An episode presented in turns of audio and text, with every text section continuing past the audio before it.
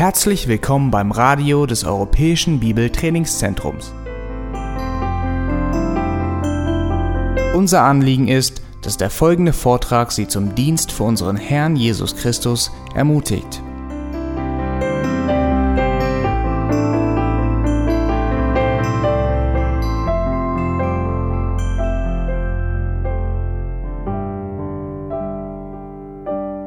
In unserer Predigtserie im Judasbrief geht es um den Kampf um die Wahrheit. Und wir werden dazu aufgefordert. Und das sehen wir in Vers 3. Und heute Morgen werden wir uns hauptsächlich mit Vers 8 beschäftigen.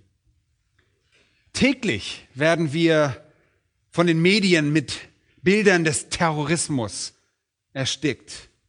Terroristen haben unsere Aufmerksamkeit und jetzt ganz besonders in den letzten Wochen, wenn wir an die Zwickauer Terrorzelle denken, Sie haben wirklich die Aufmerksamkeit der Welt.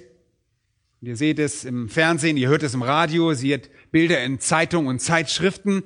Und jedes Mal, wenn ihr irgendwo hingeht oder hinfliegt vor allen Dingen, werden euch die sorgfältigen Sicherheitsvorkehrungen sehr bewusst gemacht, weil jeder Angst hat vor Terroristen.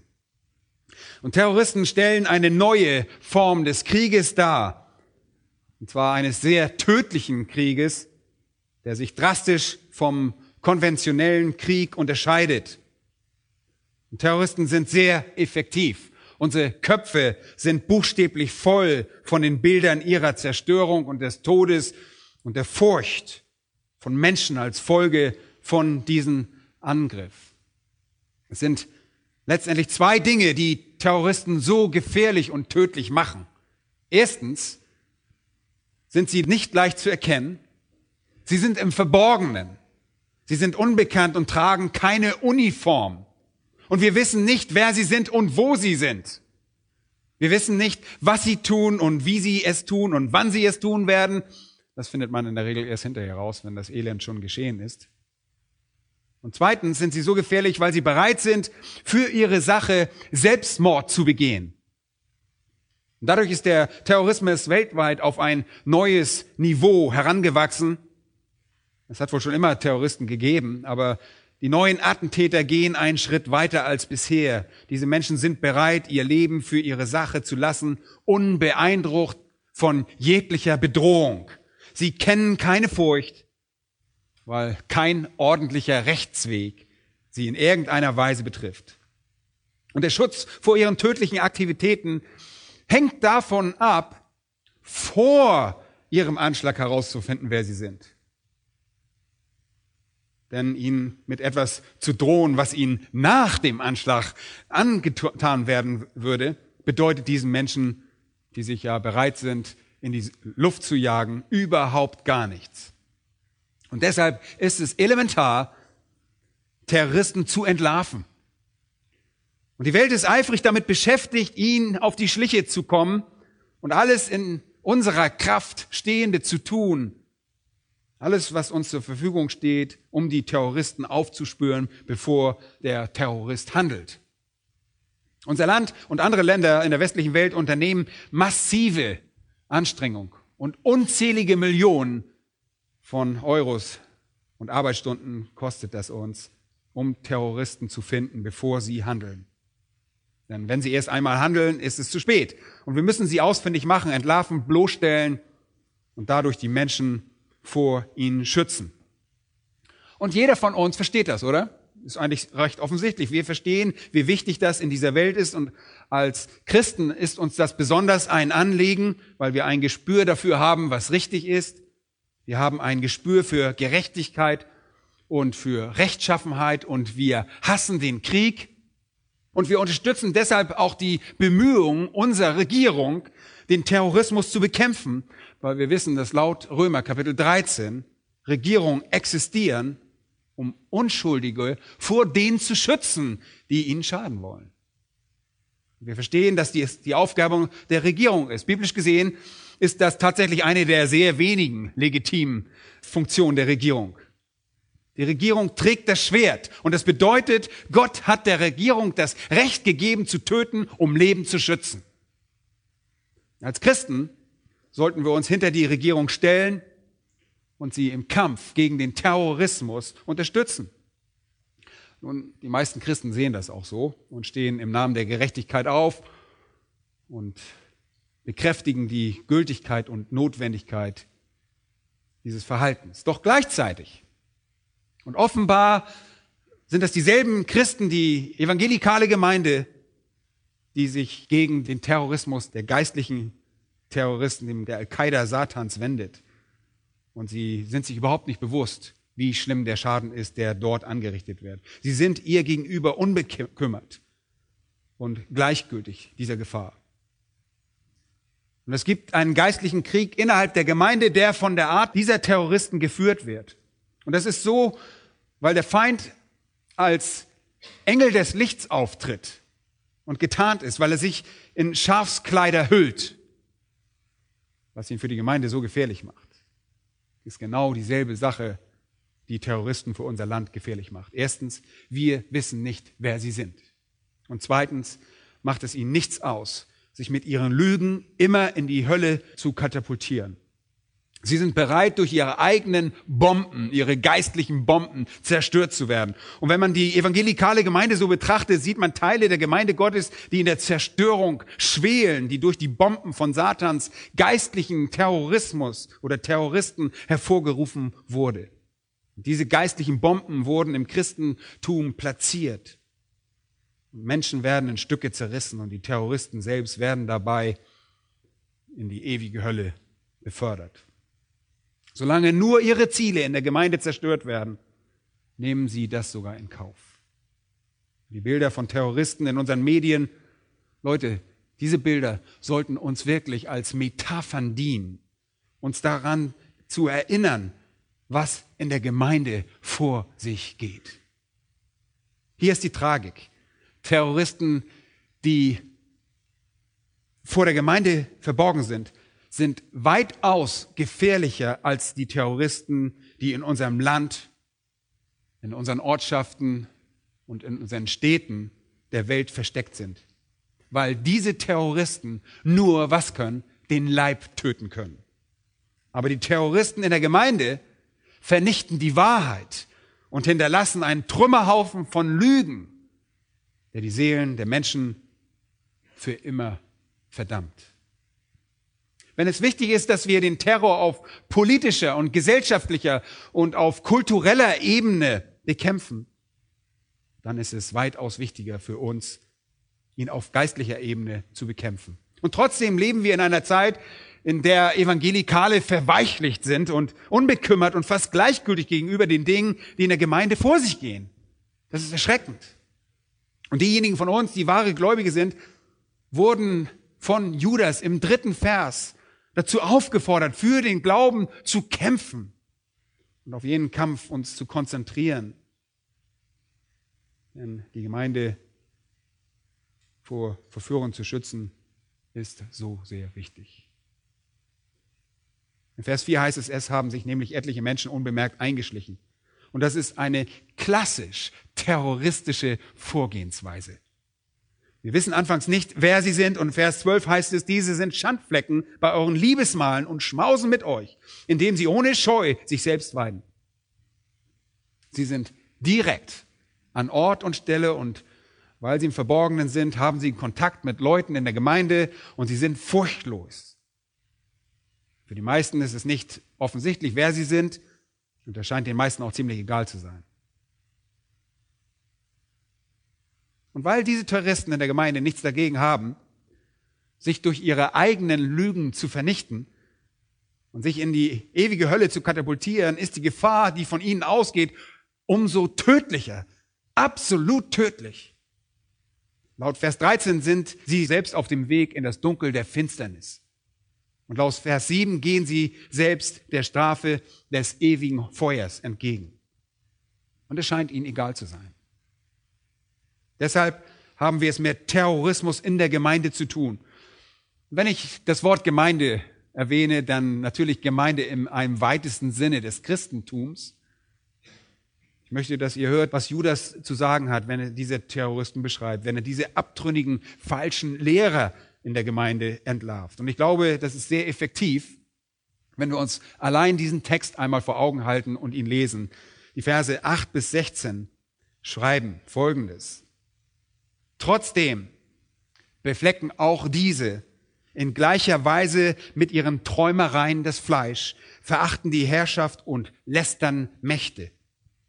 Der Erzengel Michael dagegen, als er mit dem Teufel Streit hatte und über den Leib Moses verhandelte, wagte kein lästerndes Urteil zu fällen, sondern sprach, der Herr strafe dich. Diese aber lästern alles, was sie nicht verstehen was sie aber von Natur wie die unvernünftigen Tiere wissen, darin verderben sie sich. Wehe ihnen, denn sie sind den Weg Kains gegangen und haben sich um Gewinnes willen völlig dem Betrug Biliams hingegeben und sind durch die Widersetzlichkeit Koras ins Verderben geraten. Diese sind Schandflecken bei euren Liebesmalen und schmausen mit euch, indem sie ohne Scheu sich selbst weiden, Wolken ohne Wasser, von Winden umhergetrieben, unfruchtbare Bäume im Spätherbst, zweimal erstorben und entwurzelt Wilde Wellen des Meeres, die ihre eigene Schande ausschäumen. Irrsterne, denen das Dunkel der Finsternis in Ewigkeit aufbewahrt ist. Von diesen hat aber auch Henoch, der siebte nach Adam, geweissagt, indem er sprach, siehe, der Herr ist gekommen mit seinen heiligen Zehntausenden, um Gericht zu halten über alle und alle Gottlosen unter ihnen zu strafen wegen all ihrer gottlosen Taten, womit sie sich vergangen haben und wegen all der harten Worte, die gottlose Sünder gegen ihn geredet haben. Das sind Unzufriedene, die mit ihrem Geschick hadern und dabei ihren Lüsten wandeln.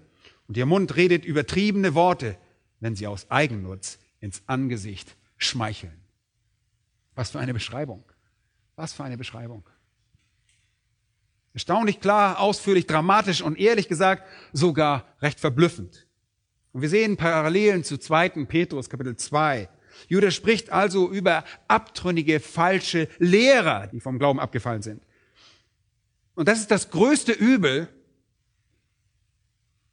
für das die heißeste Hölle reserviert ist.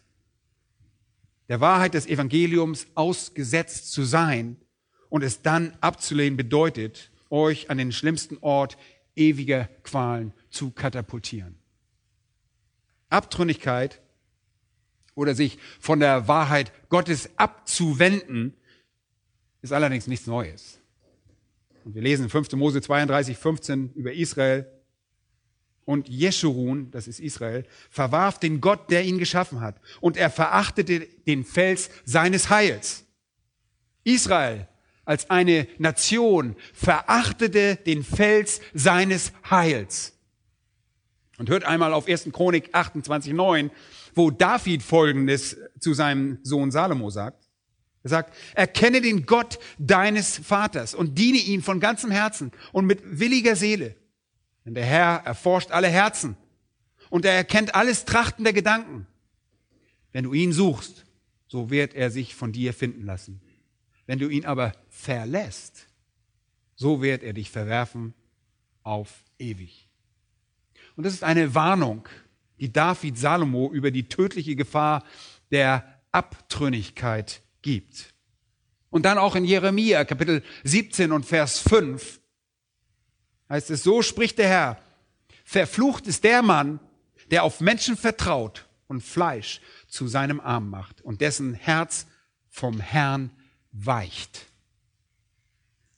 In Hesekiel gibt es einige Stellen darüber, aber in Hesekiel heißt es, wenn dagegen der Gerechte sich von der Gerechtigkeit abkehrt und Unrecht tut und nach allen Gräueln handelt, die der Gottlose verübt hat? Sollte er leben? Nein. Sondern es soll an alle seine Gerechtigkeit, die er getan hat, nicht gedacht werden. Wegen seiner Treulosigkeit, die er begangen hat. Und wegen seiner Sünde, die er getan hat, soll er sterben. Und vielleicht versucht ihr nach außen hin ein gerechtes Leben zu führen, wenn ihr dann aber an einen Punkt kommt, wo ihr euch von all dem abwendet, erweist sich all diese Gerechtigkeit als eine oberflächliche Gerechtigkeit und ihr werdet sterben, sagt der Herr. Und wenn wir zum Neuen Testament kommen, lesen wir in Johannes Kapitel 6 von vielen Jüngern, die ursprünglich mit Jesus wandelten und sich dann von ihm abwandten und nicht mehr mit ihm gingen. Und dann auch die Beschreibung in Johannes Kapitel 15 und Vers 6, die abgeschnitten von den Zweigen, die abgeschnitten und ins Feuer geworfen wurden. Und der Hebräerbrief, wie wir beim letzten Mal schon gesehen haben, warnt uns immer wieder davor, ein so großes Heil zu vernachlässigen, nachdem wir bis zu einem vollen Verständnis des Evangeliums gebracht wurden. Und uns dann davon abzuwenden, sodass es unmöglich wird, wieder zu Buße erneuert zu werden und das Evangelium, das Blut des Bundes, nicht mit Füßen zu treten und so die ärgste und schlimmste Strafe über euch zu bringen. Leute, Abtrünnigkeit wird in der ganzen Bibel immer wieder als ein Abwenden von der Wahrheit identifiziert. Nachdem jemand die Wahrheit gehört hat, sie erkannt hat und vielleicht sogar sie bekannt hat, es ist eine willentliche Ablehnung der Wahrheit, die jemand gehört und erkannt hat. Und das ist die schwerwiegendste aller Sünden und zieht die gravierendste Strafe, die ewige Strafe nach sich. Unter diesen Abtrünnigen spricht Judas hier wiederum eine ganz bestimmte Gruppe an. Spricht eine ganz bestimmte Gruppe an. Es geht ihn, hier um die abtrünnigen und falschen Lehrer. Und innerhalb dieser Gruppe von den Abtrünnigen spricht er diese Gruppe an. Diese falschen Lehrer, die zu Instrumenten Satans werden und während sie vom Glauben abgefallen sind, werden sie zu tödlichen Terroristen, die sich in der Gemeinde eingenistet haben. Sie sind wie die Welt der Terroristen heutzutage. Nun, offen gesagt, es gibt viele Muslime auf der Welt, von denen nicht alle sich in der Gesellschaft eingenistet haben mit dem Ziel, so viele wie möglich Menschen umzubringen und sich selbst dazu in die Luft zu jagen. Und nicht alle Abtrünnigen bleiben als Terroristen in der Gemeinde, aber viele tun es dennoch Manchmal tragen sie Klerikerkragen, manchmal sind sie in geistlichen Gewändern gekleidet, sie sind homosexuelle Priester, lesbische Pastoren oder liberale Prediger. Manchmal tragen sie einen Kardinalshut oder sitzen auf dem Thron eines Papstes. Manchmal sind sie die Leiter einer ketzerischen Sekte. Manchmal sind sie die Professoren an den sogenannten christlichen Universitäten oder theologischen Hochschulen. Manchmal sind sie selbsternannte Gelehrte, die für überregionale Zeitschriften über biblische Themen schreiben. Manchmal diskutieren sie im, im Fernsehen. Schaut euch nur mal Bibel TV an. Manchmal diskutieren sie im Fernsehen. Manchmal sind das die Fernsehprediger oder die Fernsehheiler. Diese Terroristen lehren, lügen und bringen Zerstörung in die Gemeinde. Und Terroristen zerfetzen gleichermaßen die Seelen von Menschen. Sie sind Akteure Satans, die sich in der Gemeinde befinden, um Verderben zu bringen und zu zerstören. Hört einmal, was Petrus schreibt im zweiten Brief, Kapitel 2, die Verse 1 bis 3. Da heißt es, es gab aber auch falsche Propheten unter dem Volk, wie auch unter euch falsche Lehrer sein werden, die, und hier kommt der Knackpunkt, die was heimlich verderbliche Sekten einführen, indem sie sogar den Herrn, der sie erkauft hat, verleugnen und sie werden ein schnelles Verderben über sich selbst bringen. Sie kommen mit ihren explosiven Ehrelehren und jagen sich dabei bereitwillig in die Luft. Sie werden durch ihre eigenen Täuschungen verdammt. Und in Vers 2 heißt es, und viele werden ihre verderblichen Wegen nachfolgen, und um ihretwillen wird der Weg der Wahrheit verlästert werden. Und aus Habsucht werden sie euch mit betrügerischen Worten ausbeuten. Aber das Gericht über sie ist längst vorbereitet und ihr Verderben schlummert nicht. Und jedes Mal, wenn sie in 2. Petrus und Judas erwähnt werden, fügen die Autoren schnell hinzu, dass das, was sie tun, ihre eigene Zerstörung mit sich bringt. Das ist ganz interessant. Sie sind also tatsächlich wie Terroristen und wir wissen nicht, wer sie sind. In vielen Fällen scheint es den Menschen auch egal zu sein, ob sie da sind und sie verdammen sich selbst bereitwillig im Rahmen ihrer Bemühungen, andere zu verdammen. Sowohl 2. Petrus als auch Judas befassen sich mit ihnen. In den Worten, die wir in den Versen 5 bis 11 lesen, findet sich einer der großartigsten Abschnitte im ganzen Neuen Testament. Sie sind ein erstaunlich sorgfältiger, konzipierter Teil der Schrift, in dem wir die Entlarvung der geistlichen Feinde unseres Herrn, Feinde der Wahrheit, Terroristen der Gemeinde sehen. Und Judas ist hier äußerst strukturiert. In den Versen 5 bis 7 finden sich drei Fälle von Gerichten über Abtrünnige. Der erste Vers in Vers 5, der zweite in Vers 6 und der dritte in Vers 7. Drei Fälle des Gerichts über Abtrünnige, eines über Israel, eines über Engel und eines über Sodom und Gomorra. In den Versen 8 bis 10 dann drei Charakteristiken oder Neigungen von Abtrünnigen. Drei Charakteristiken. Sie sind unzüchtig, sie sind ungehorsam und sie sind respektlos. Und dann Vers 11 finden sich drei Vergleiche des Einflusses von Abtrünnigen. Da ist Kain erwähnt, Bileam und Korah. Seht ihr, ist eine sehr sorgfältig konzipierte Dreier-Serie. Dreimal drei. Und das weist darauf hin, dass der Autor sich Gedanken darüber gemacht hat und es treffend für uns zusammenfasst, damit wir es verstehen und uns daran erinnern können. Diese Dreiersätze helfen uns, Abtrünnige zu identifizieren und zu entlarven. Erstens, drei Fälle des Gerichts über Abtrünnige in Versen 5 bis 7.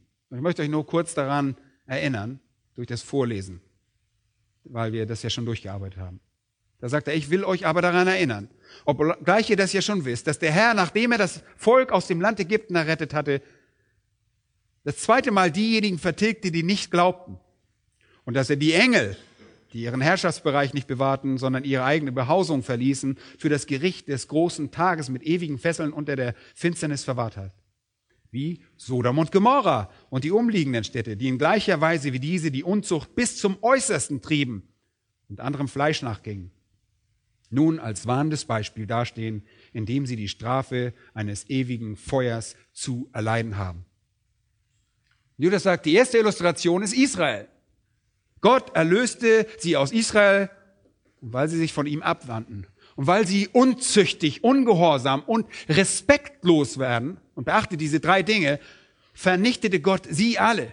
Der Grund dafür war ihre Abtrünnigkeit. Und die zweite Illustration sind die Engel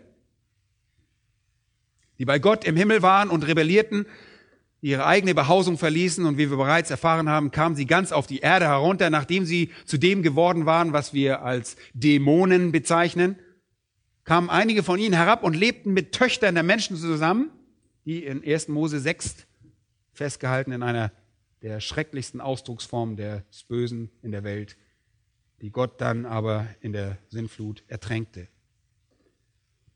Die Engel waren buchstäblich gefallene Engel, die von dem Menschen Besitz ergriffen und jene Menschen als geistliche Einflüsse in der Ehe angriffen.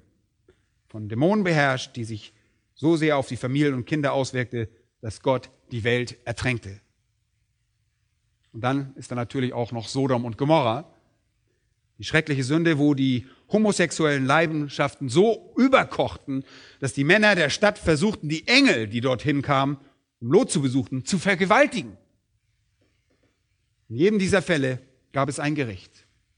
In Vers 5 heißt es, die Menschen in Israel wurden vertilgt. In Vers 6 berichtet, dass die Engel für das Gericht des großen Tages mit ewigen Fesseln unter der Finsternis verwahrt werden. Und auch Sodom und Gomorra, Vers 7, sehen der Strafe des ewigen Feuers entgegen. Sie wurden vom Feuer verzehrt. Und sie leiden nun höllische Qualen und erwarten die endgültige Hölle und den Feuersee am Ende. Judas stellt also Folgendes über Abtrünnige fest. Wer auch immer sie sind, ob sie Juden sind, ob sie Engel sind oder ob es Heiden sind wie Sodom und Gomorra, sie werden bestraft. Und in Vers 10 spricht er über ihre Vernichtung, ebenso wie in Vers 12 wo er die Worte zweimal erstorben und entwurzelt benutzt. Und er spricht darüber in Vers 13 in Bezug auf das Dunkel der Finsternis, das ihnen für immer aufbewahrt ist. Und er macht das in Vers 15 ganz deutlich, indem er sagt, das Gericht über alle gehalten werden wird. Also, wir beginnen mit drei Fällen des Gerichts über Abtrünnige, um uns dabei zu helfen, Abtrünnigkeit besser zu verstehen. Okay? Und dann kommen wir zu dem zweiten Punkt, und das könnt ihr jetzt auch vervollständigen an euren Handouts. Wir kommen zu den drei Charakteristiken eines Abtrünnigen. Drei Charakteristiken eines Abtrünnigen. Und dort erfahren wir, warum Gott sie so behandelt, wie er sie behandelt. Und wir erfahren, warum er sie richtet. Schaut einmal in Vers 8. In Vers 8 heißt es, trotzdem beflecken auch diese in gleicher Weise. Nun, wer sind diese? Das sind die Menschen, die in Vers 4 als die Menschen identifiziert wurden, die sich unbemerkt eingeschlichen haben, die für das Gericht aufgeschrieben sind, Gottlose, die die Gnade unseres Herrn in Zügellosigkeit verkehren und den einzigen Herrscher und unseren Herrn Jesus Christus verleugnen. Das sind die Menschen, die verursachen, dass wir für den Glauben kämpfen müssen der den Heiligen ein für alle Mal überliefert worden ist. Und im Deutschen verwendet Judas den Ausdruck in gleicher Weise. Im Griechischen ist es ein einziges Wort, gleichermaßen. In gleicher Weise diese Menschen.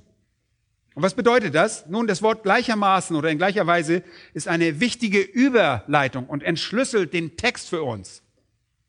Israel verhielt sich unzüchtig. Und erinnert euch daran, als Mose vom Berg herabstieg, was machten sie da? Sie waren in unzüchtiges, unmoralisches Verhalten verwickelt und verstrickt. Sie waren ungehorsam und sie gehorchten dem Wort Gottes nicht. Und sie murrten und beschwerten sich über Gott. Und sie verhielten sich respektlos. Sie beteten einen Götzen an und verstießen gegen jedes Gebot, das Gott ihnen auf dem Berg gegeben hatte. Die gefallenen Engel, die verhielten sich auch unmoralisch mit den Töchtern der Menschen. Und sie bewahrten ihren Herrschaftsbereich nicht und waren damit ungehorsam. Sie blieben nicht in ihrem Herrschaftsbereich, in dem sie geschaffen wurden. Und als Engel verhielten sie sich auch respektlos. Sie trotzten Gott unter der Führung Luzifers, sie trotzten Gott und sie waren nicht bereit, Gott die Ehre und Herrlichkeit zu geben, die ihm allein gebühren. Und dann drittens auch die Bewohner von Sodom und Gomorra verhielten sich auch unmoralisch. Und sie waren ungehorsam gegenüber der Wahrheit, die sie mit Sicherheit auch durch Lot erfahren hatten oder durch Abraham. Und ganz gewiss ungehorsam gegenüber dem Gesetz, das in ihrem Herzen verwurzelt ist und verankert war. Sie widersetzten sich dem Gesetz Gottes in ihren Herzen, indem sie Homosexualität praktizierten. Sie verhielten sich äußerst respektlos Wisst ihr, was sie taten? Sie attackierten sogar heilige Engel, um sie zu vergewaltigen. Nur weil diese menschliche Gestalt angenommen hatten. Und in gleicher Weise ist deshalb der Schlüssel, der das All zu einem Bestandteil der Beschreibung dieser Menschen macht. Trotzdem beflecken auch diese in gleicher Weise das Fleisch, verachten die Herrschaft und lästern Mächte, und Judas bringt die gesamte Geschichte dieser drei Fälle direkt in die Diskussion über diese Abtrünnigen. Lässt er das alles zusammen einfließen. Abtrünnige sind genauso wie das unzüchtige, respektlose und ungehorsame Israel. Wie die unzüchtigen oder das unmoralische, respektlose Israel, wie die Engel und wie Sodom und Gomorra. Und die Abtrünnigen tun dasselbe. Sie beflecken das Fleisch und das ist Unzucht. Sie verachten die Herrschaft und das ist Ungehorsam. Und dann lästern sie Mächte und das ist Respektlosigkeit. Und das sind die drei Charakteristiken der Abtrünnigen. Und wenn ihr einen Abtrünnigen also erkennen wollt, haltet ihr nach diesen drei Dingen Ausschau. Sie müssen im Hinblick auf ihre Moral entlarvt werden. Sie müssen im Hinblick auf ihren Ungehorsam entlarvt werden und sie müssen im Hinblick auf ihre Respektlosigkeit entlarvt werden. Und ich sage euch Leute, diese drei Tests funktionieren jedes Mal. Jedes Mal. Israel, die Engel und auch die Heiden zeichneten sich alle durch diese drei identischen Charakteristiken aus. Unmoral, Unglauben, Respektlosigkeit. Oder eine andere Art, um Respektlosigkeit auszudrücken, wäre auch Gotteslästerung, Blasphemie. Eine andere Sache springt uns in Vers 8 noch ins Auge. Da heißt es, trotzdem beflecken auch diese, diese Abtrünnigen in gleicher Weise mit ihren Träumereien das Fleisch. Wisst ihr, was das bedeutet? Mit ihren Träumereien? Diese Abtrünnigen werden kategorisch als Träumer bezeichnet und als solche eingestuft. Was bedeutet das? Sie sind Träumer? Nun, das übliche Wort für Traum ist Ona und es wird im Neuen Testament verwendet, um einen Traum zu bezeichnen. Aber das hier verwendete lange Wort ist nicht das übliche Wort. Genau genommen wird dieses Wort nur an dieser Stelle im Neuen Testament oder an einer anderen Stelle im Neuen Testament noch verwendet. Und zwar in der Apostelgeschichte. Hört euch das mal an. In Kapitel 2 dort, in Vers 17, ist es die Predigt von Petrus an Pfingsten, nachdem er den Geist Gottes bekommen hatte und diese Anwesenden die wunderbaren Werke Gottes in ihrer eigenen Sprache gehört hatten, äh, weil Gott ihnen ja diese Fähigkeit gegeben hatte, in allen verschiedenen Sprachen zu reden, steht Petrus auf und sagt, ihr Männer von Judäa und ihr alle, die ihr in Jerusalem wohnt, das sollt ihr wissen. Und nun hört auf meine Worte, denn diese sind nicht berauscht, wie ihr meint. Es ist ja erst die dritte Stunde des Tages, also neun Uhr morgens, sondern dies ist es, was durch den Propheten Joel gesagt worden ist. Und dann zitiert er aus Joel Kapitel 2, 28 und 29, wo steht, und es wird geschehen in den letzten Tagen, spricht Gott, da werde ich ausgießen von meinem Geist auf alles Fleisch. Und eure Söhne und eure Töchter werden Weissagen und eure jungen Männer werden Gesichte sehen und eure Ältesten werden Träume haben. Und das hier, an dieser Stelle, ist das Wort, das hier verwendet wird, dieses lange Wort für Traum, nicht das gewöhnliche. Das ist das einzige Mal, wo es vorkommt. Es ist ein Wort im Neuen Testament, das mit Vision und Prophezeiung assoziiert ist. Wir können also sagen, es wäre ausgewählt, weil es sich auf offenbarende Träume bezieht. Auf offenbarende Träume im Zusammenhang mit Visionen und Prophezeiung. Und vielleicht wird es auch gelegentlich anderweitig verwendet für normale Träume. Aber der Heilige Geist war sehr, sehr vorsichtig im Neuen Testament dieses Wort zu verwenden auf eine ganz besondere Art und Weise, weil er sich auf diese Träume bezog, die durch die Prophezeiung von Joel und die Bestätigung durch Petrus mit Offenbarung zu tun haben. Und es bedeutet hier, hört gut zu, dass in der Zukunft Prophezeiungen, die jetzt abgeschlossen sind, wir glauben jetzt nicht an Träumer, und Visionen, die jetzt zum Abschluss gekommen sind, in der Herrlichkeit von Gottes Reich eines Tages wiederkommen werden und es Prophezeien und Visionen und offenbarende Träume geben wird. In der Zukunft wird es das wieder geben. Wenn ich anfange zu träumen, wir sind dann aber erst im Reich, da steht von Ältesten, dass die Träume haben werden, erst im Reich des Herrn werden sie Träume haben. Es zeigt an, dass Gott sich nicht offenbaren wird, wenn die Menschen wach sind, sondern sogar durch Träume. Und ihr wisst, dass das im Alten Testament so geschehen ist. Josef ist zum Beispiel ein sehr gutes Beispiel dafür. Und viele andere kennen wir aus dem Alten Testament. Wir haben hier an dieser Stelle also falsche Lehrer. Und falsche Lehrer, passt gut auf, falsche Lehrer brauchen zwangsläufig eine Quelle für ihre Täuschung.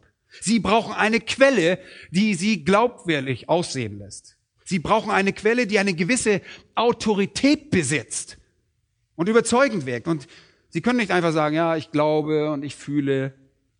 Sie können nicht einfach sagen, ja, wir haben hier einen Ausschuss in unserer Gruppe und wir haben uns auf Folgendes geeinigt. Das, das funktioniert irgendwie nicht. Die wirklich effektiven, falschen und abtrünnigen werden euch zwangsläufig erzählt, dass Gott ihnen auf irgendeine geheimnisvolle Art und Weise mit ihnen kommuniziert hat. In ihren Träumen, in ihren Visionen. Das sind Offenbarungserlebnisse, sagen sie. Abtrünnige falsche Lehre. Von Joseph Smith bis zu Benny Hinn. Und alle dazwischen drin behaupten, Gott spräche in Träumen zu ihnen. Und das übersteigt natürlich die Notwendigkeit, sich dem Wort Gottes unterzuordnen.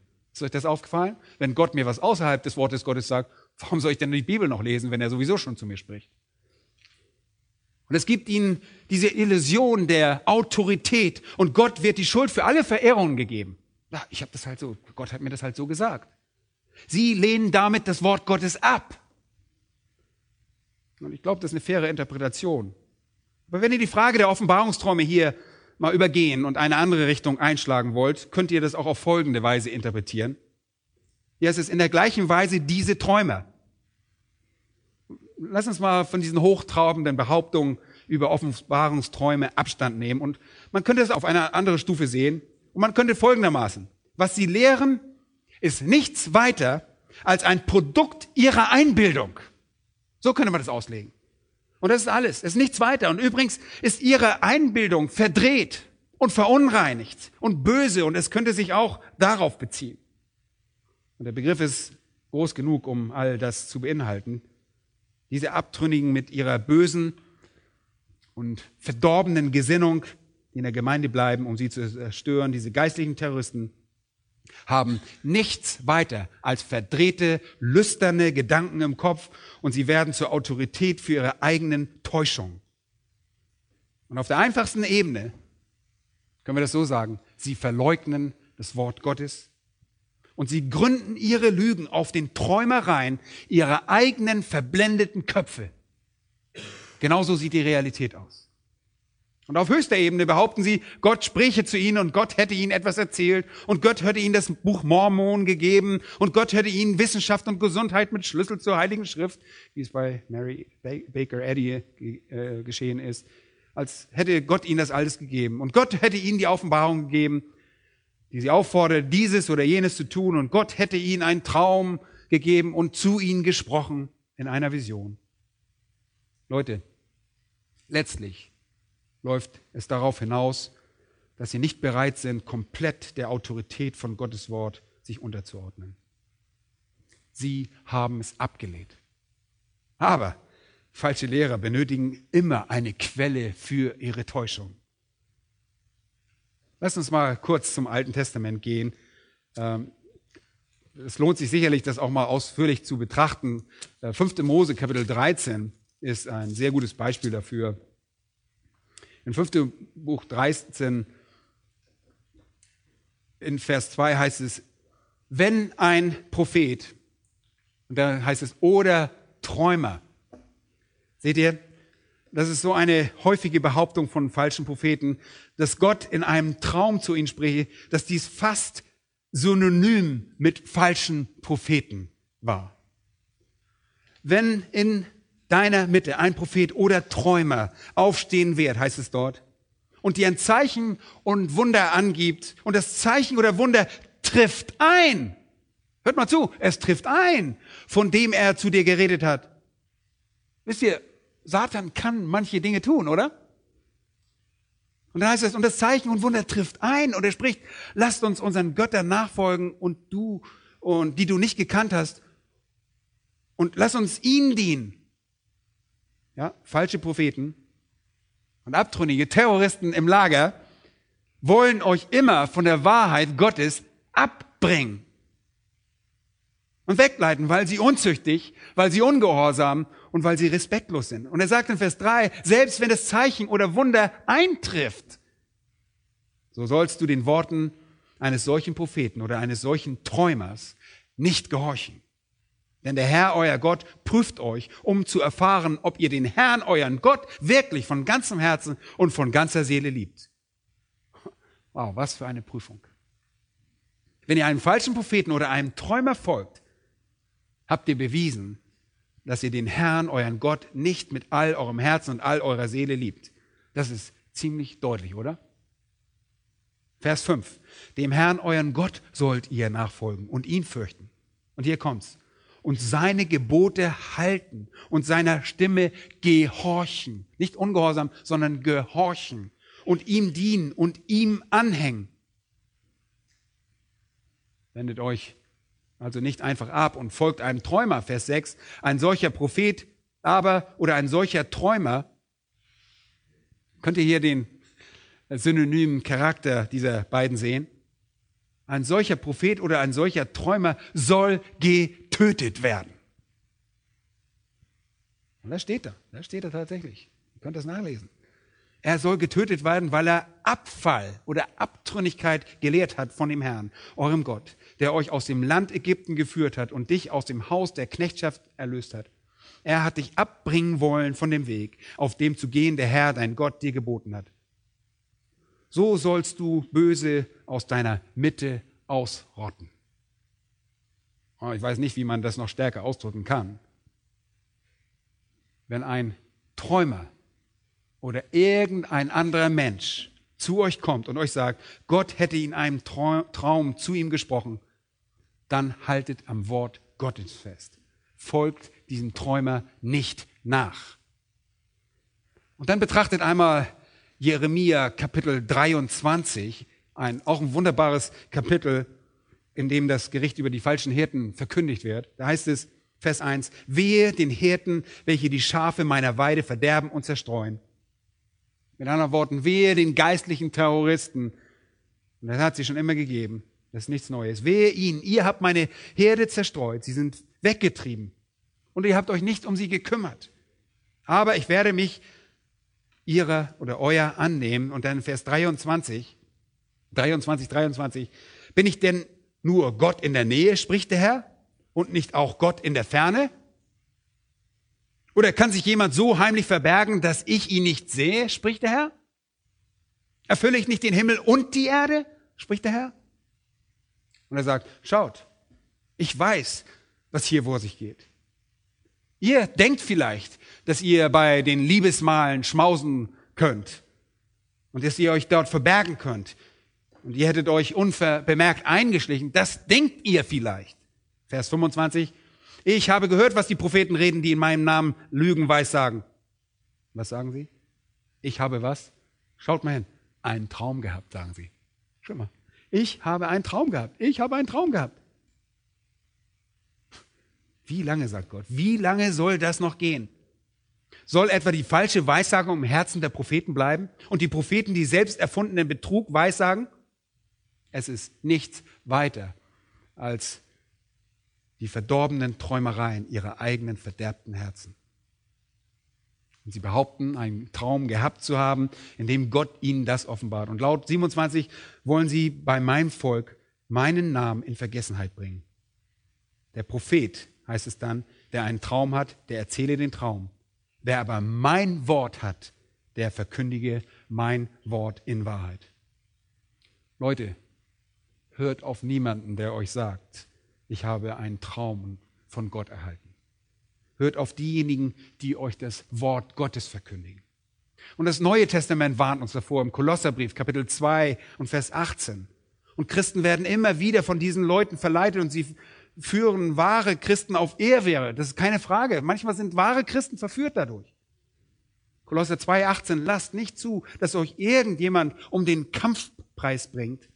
Buchstäblich, dass er eure Belohnung stiehlt indem er sich in Demut und Verehrung von Engeln gefällt und sich in Sachen einlässt, die er nicht gesehen hat. Ich sage euch, wenn jemand sagt, er hätte eine Vision gehabt, Leute, schreibt diese Person sofort ab. Das muss das Ende für die Person sein. Er ist ein Lügner und Verführer. Denn es sind Menschen, die solche Behauptungen aufstellen, die Christen auf Irrwege führen. Wir werden immer wieder davor gewarnt und sie führen Menschen in die Ehre. Und in 1. Timotheus Kapitel 4 heißt es, der Geist sagt ausdrücklich, dass in späteren Zeiten etliche vom Glauben abfallen und sich irreführenden Geistern und Lehrern der Dämonen zuwenden werden, durch die Heuchelei von Lügenrednern, die in ihrem eigenen Gewissen gebrandmarkt sind. Sie sind gewissenlose Lügner. Leute, hütet euch vor diesen Leuten, die Träumer sind. Sie sagen euch entweder Gott spreche in ihrem Traum zu ihnen oder sie fabrizieren in ihren eigenen Köpfen, ihrer eigenen Ansicht irgendwelche verdrehten Dinge. Laut Judas sind diese Träumer zwangsläufig, unzüchtig, ungehorsam und respektlos. Nur kurz bemerkt, nicht alle diese armen, die armseligen Leute, die manchmal diesen Verführern folgen, sind wie sie, Manche sind tatsächlich wahre Christen und diese Leute müssen das Wahre hören, damit sie daraus gerettet werden. Sie werden gefangen und ausgetrickst und oft werden sie zur Handelsware. Sie werden ausgebeutet. Und die falschen Lehrer sind nicht immer nach außen hin und sofort sichtbar, aber sie sind immer unzüchtig. Sie sind immer dem Wort Gottes ungehorsam. Sie sind immer respektlos. Und sie lästern Gott. Und sie mögen sich verbergen. Und es kann sein, dass wir sie nie identifizieren. Es kann sein. Es ist nicht so, wie es einst in der Welt war. Wenn man jemanden sprechen hörte, dann war die Person anwesend und man hörte sie und sah sie, man lebt, wie sie lebte und vielleicht war sie in eurer Nachbarschaft und man wusste, was für ein Leben die Person führte. Aber heutzutage Habt ihr Lehrer, die ihr im Fernsehen seht und ihr wisst nichts über ihr Leben. Ihr lest Bücher von irgendwelchen Leuten und ihr wisst nichts über das Leben dieser Leute. Irgendjemand weiß es. Und diejenigen, die es wissen, wissen, dass diese drei Dinge die Charakteristiken der Abtrünnigen sind. Nun lass uns etwas näher auf diese Dinge eingehen, die drei Charakteristiken der Neigung oder des Wesens. Die erste ist in Vers 8, diese sind Träumer und beflecken das Fleisch. Fleisch in diesem Zusammenhang bezieht sich auf den Leib, den physischen Leib. Es geht hier nicht um das Wesen der Verdorbenheit wie in Römer 7. Das kann man nicht beflecken, das ist schon befleckt.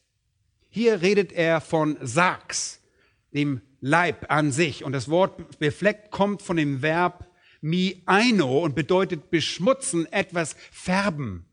So wie man Kleidung oder Stoff färbt oder Haare. Es deutet zu verschmutzen, es bedeutet zu verschmutzen oder korrumpieren. Und wenn ihr beflecken und beschmutzen und korrumpieren äh, mit dem Wort Sargs oder Fleisch verbindet, geht es immer um sexuelle Sünde. Es geht um Unmoral. Abtrünnige falsche Lehrer sind unweigerlich unzüchtig. Sie sind unmoralische Leute. Das ist vielleicht nicht öffentlich sichtbar, weil sie es verbergen, aber ihre Korruption ist zügellos. Und das muss so sein. Warum? Weil sie sich von der Wahrheit abgewandt haben. In Vers 19 heißt es über sie Menschen, die den Geist nicht haben. Und sie haben, wenn jemand den Geist nicht hat, dann wisst ihr, was passiert?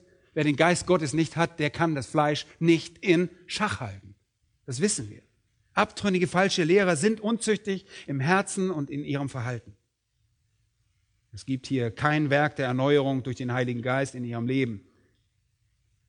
Und sie mögen zwar behaupten, tugendhaft zu sein, und sie mögen behaupten, gerecht zu sein, und sie mögen die Gewänder geistlich ertragen und sich Priester oder Pastor nennen, was auch immer, aber sie lieben die Begierde und sie lieben die Finsternis statt das Licht.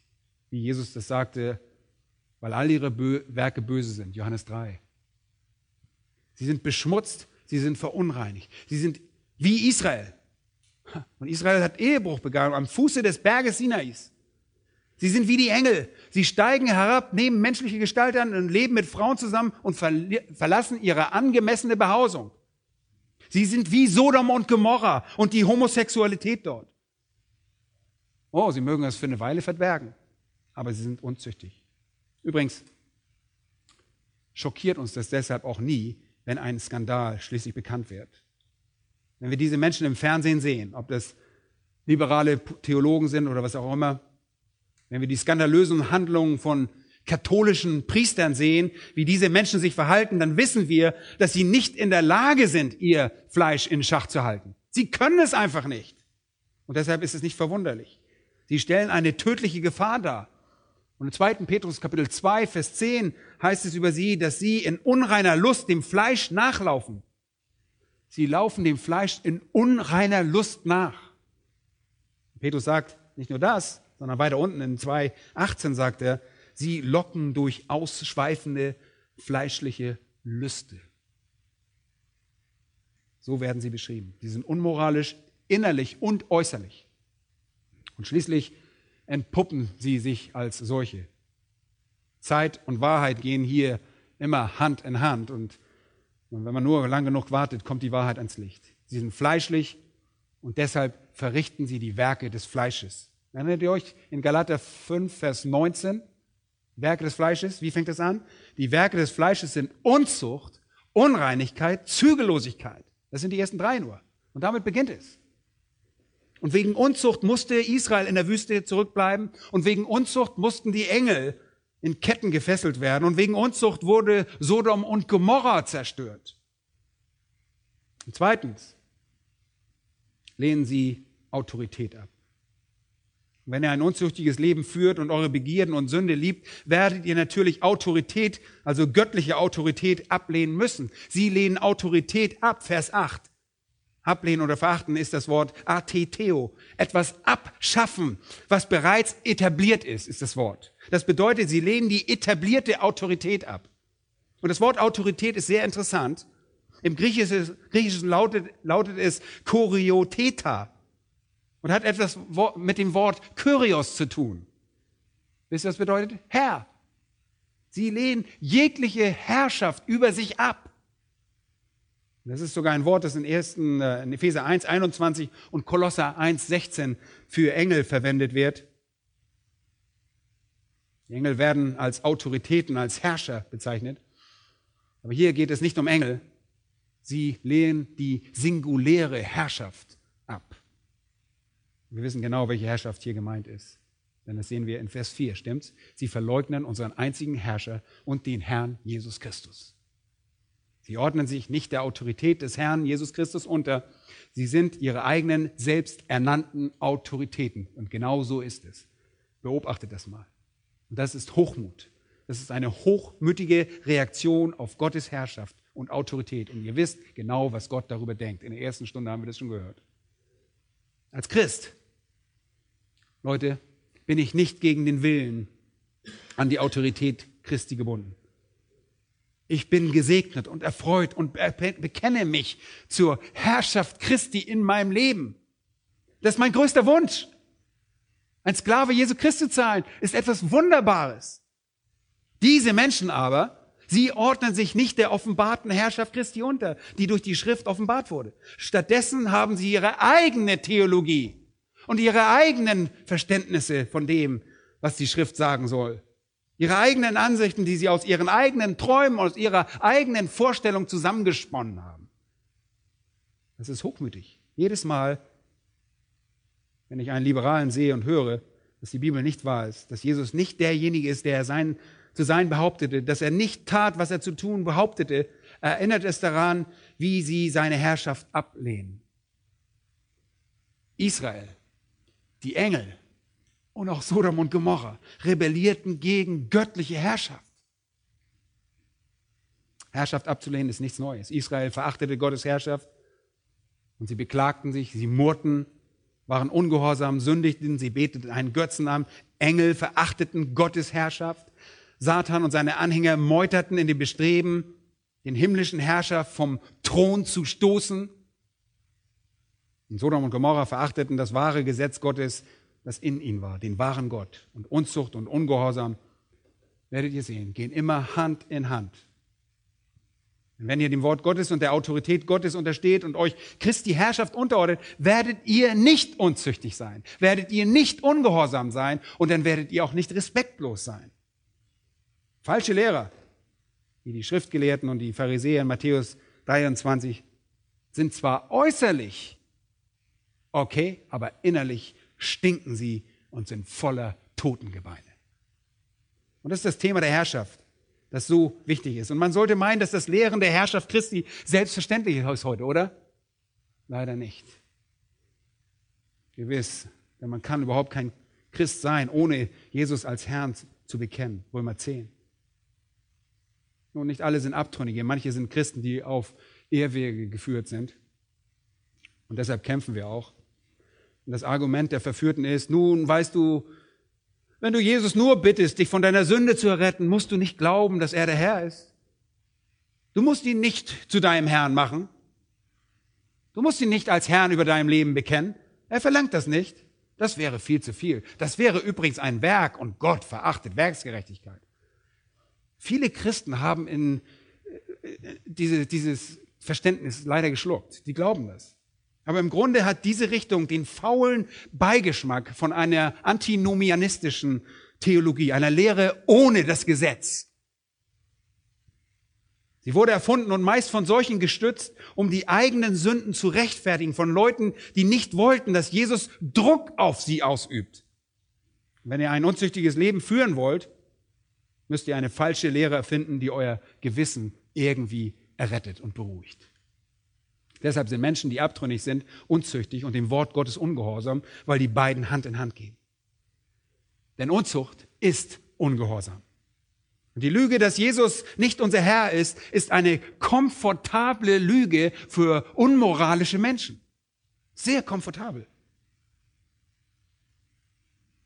Die Lüge, dass Jesus nicht unser Herr ist, ist eine komfortable Lüge für unmoralische Menschen, die biblische Autorität ablehnen und sich bei ihren Sünden besser fühlen wollen. Natürlich passt das den modernen Liberalen und unächtigen Predigern, die unmoralische Lügen leben. Denen passt das, wenn man das lehrt.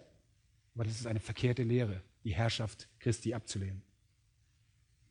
Und nur noch als Anmerkung. Es ist beängstigend, dass weniger Menschen heutzutage sagen, sie glauben nicht, dass Jesus der Herr sein muss, dass sie nicht an die Errettung zur Herrschaft glauben. Menschen sagen, oh ja, er ist der Herr.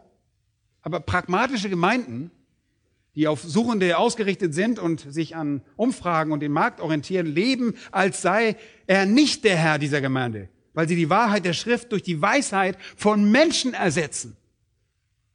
Und deshalb haben wir so eine psychologisch getränkten Gemeinden heutzutage. Aber das ist ein Thema für sich. Ich möchte nur, ich möchte zum Ende kommen, aber die dritte Eigenschaft nur kurz erwähnen, werden wir heute nicht länger darauf eingehen, weil sie ziemlich lang ist. Die dritte Eigenschaft auf der Liste ist, dass sie Mächten lästern. Seht ihr das in Vers 8? Lästern ist von dem griechischen Wort blasphemeo. Sie begehen Blasphemie. Sie lästern Gott.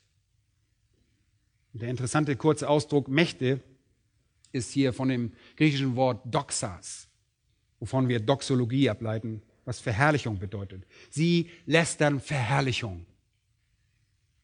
Und das könnte sich auf die Verherrlichung Gottes beziehen oder die Verherrlichung Christi. Es könnte sich auf die Verherrlichung göttlicher Wahrheit beziehen. Aber ich sage euch, das Wort lästern ist in seiner Absicht deutlich genug, um mit all dem identifiziert zu werden, das heilig ist. Blasphemie zu begehen bedeutet im Prinzip etwas zu verfluchen, was heilig sind. Und das ist der dritte Punkt. Sie sind einfach respektlos. Diese Menschen behaupten, die Christus äh, zu repräsentieren, behaupten, Gelehrte der Schrift zu sein, die uns helfen werden, den echten Jesus zu finden, sind in Wirklichkeit Gottes Lästerer. Und die Engel haben das ganz gewiss getan. Sie haben die, der Herrlichkeit des Himmels gelästert. Sodom und Gomorra haben das gewiss getan. Sie haben den heiligen Engel gelästert. Und Israel hat das auch gewiss getan. Sie haben Gott gelästert, als sie jenen Götzen schufen und anbeteten.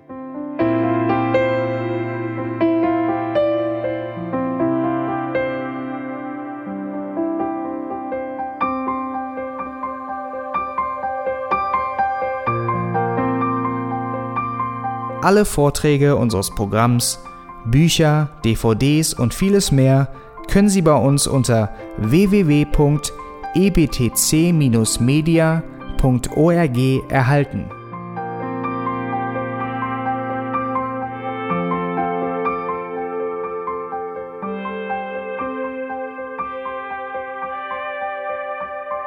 Radio Neue Hoffnung ist frei und ohne Werbung nur aufgrund Ihrer Spenden möglich. Wenn Sie weitere Informationen dazu finden möchten, wie Sie Radio Neue Hoffnung unterstützen können, besuchen Sie die Webseite www.rnh.de.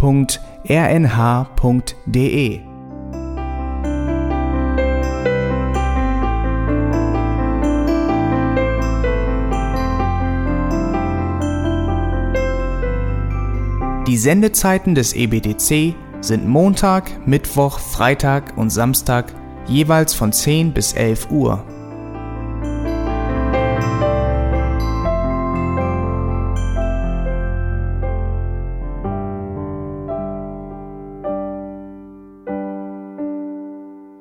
Sie finden uns im Internet unter www.auslegungspredigt.org. Eine E-Mail können Sie uns senden an radio@auslegungspredigt.org. Telefonisch erreichen Sie uns unter 0049 30 60 988 610. Unsere Postanschrift ist EBTC Havelländer Ring 40 in 12629 Berlin, Deutschland.